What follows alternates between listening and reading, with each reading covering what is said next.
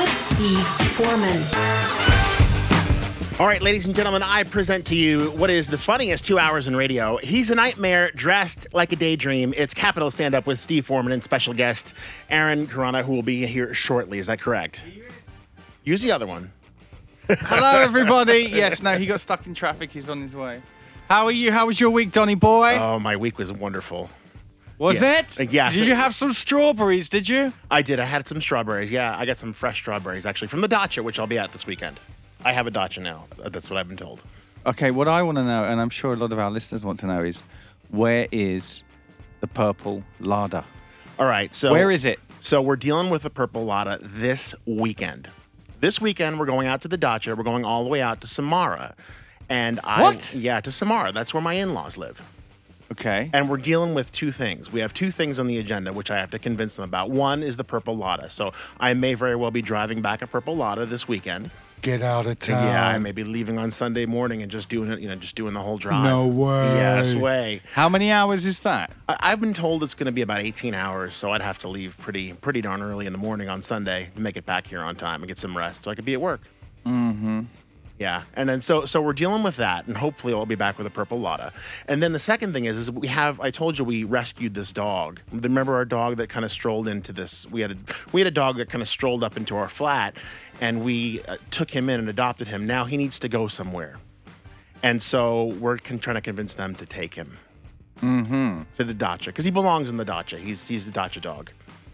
So those are the two things. Hopefully, I'll get them both done. I could come back empty-handed too. I don't know. He's a Dacha dog, as opposed to what kind of dog? A He's- guard dog, Well, he's not in a lap dog. He's not a. He's definitely not a lap dog. You're he's more- about you need, 25. you kilo. need like a Chihuahua or something. Yeah, yeah, something To go with small. your to go with your handbag. Yeah. okay. All right.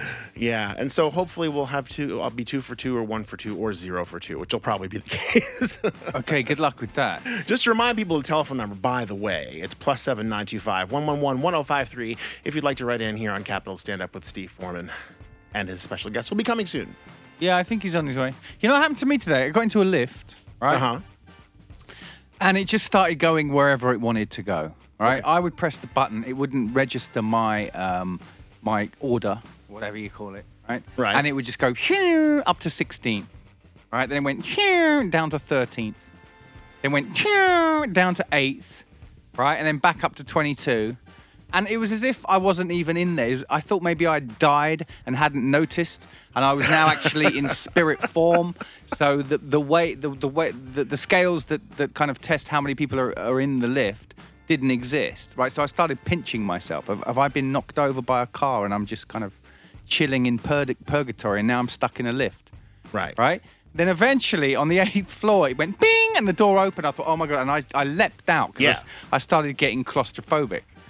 So then I said to the people there who work in this office, I said, are you going down? And they went, yeah, yeah, they are. I said, where are you going? I said, I want to go home. I just want to go home. They just started laughing and said, What are you talking about? I said, This lift is just going wherever it wants to go. All right? And they're just like, they've seen this before, that apparently there's so many people um, using that lift that it registers everybody's order, even if they catch another lift. See, so it's just. Right. Do you know what I mean? So if someone ru- presses 16 and then jumps in another lift, that lift is still going to go to 16 or whatever. Oh, And this okay. is a huge block, a huge block. It's not. It, it- it's not like I was stuck in my lift in my five-story building. It's a huge office block, right? And uh, I just said, "What is going on? Is it haunted? Is it a haunted lift? How come it's going up and down all over the place, going wherever it wants?" And it really, fr- I got really quite freaked out there for a while. Yeah, I'd be too. Is there any one of those? Is there one of those? I don't think there's one of those buttons you can press, right, to say, "Hey, I need help." I was ready to press any kind of button like that. I never thought I would. Yeah. I'm not a troublemaker. Well, anyway, but but they didn't even have one like that, you know. Yeah. or- and man, that was quite scary. I was I was just just a little bit freaked out there for a minute. When's the last time you were really just quite freaked out? Yeah, uh, about ten minutes ago. No. Oh, really? Uh, um, I've been trapped in an elevator once, and I pressed the button, and Hmm. I've always wondered. wh- It just dials somewhere, Hmm. right? And I think it dials just some call center somewhere. So what's going to happen to me? If A I'm call trapped in center? the, a call, like I got some, I, I was trapped in the elevator once, and I got and I got a call center. A call center in India. No, no, no. I was actually here in Russia, which made it even worse because my Russian is not up to standard, as we know. So I, yeah, I got in there and they and, and they asked me. They said, and I said, I'm in. And they asked me all, like my address and everything else, and I'm like, you don't know where I am. You don't No. know which which place I am. You Was don't this know in where to find- Russia? Yeah, this is in Russia. This is in the last building we lived in. The one There that- is a guy stuck in a lift somewhere in Russia. This I can tell you. You're right. We'll get right there. Yeah. Yeah. oh, that's really reassuring, isn't it? Yeah, I was a little so I was a little scared. We moved out of that place, luckily. Yeah, I tell Yeah. you what, man, that was not funny. And it was a beautiful day today. Have you been walking around? Um, You I wait. was till- you a wait little till bit- you have your purple larder, man. You're I just gonna know. be. You're gonna be. I'm so excited. I cruising. can't We're gonna take the um the roof off, so it's uh, we can't we can I don't know, it depends. yeah.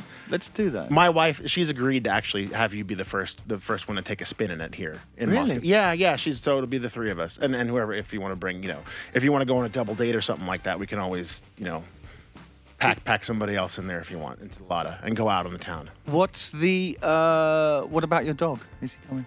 Yeah, no, no, Has he been? no. You know, let it, you got to let the dog come, and then they stick their mouth out of the out of the window and stick their tongue out and everything. Like that. It's really cute. It'd be cute, like a I don't cute even little like dogs. I- I don't even like them, but that's really cute. Isn't it? No, he's big and he's he's been kind of biting as of recently. So we've been so we've been working on him. We work. He's been he's had two days of training a week. Is that why?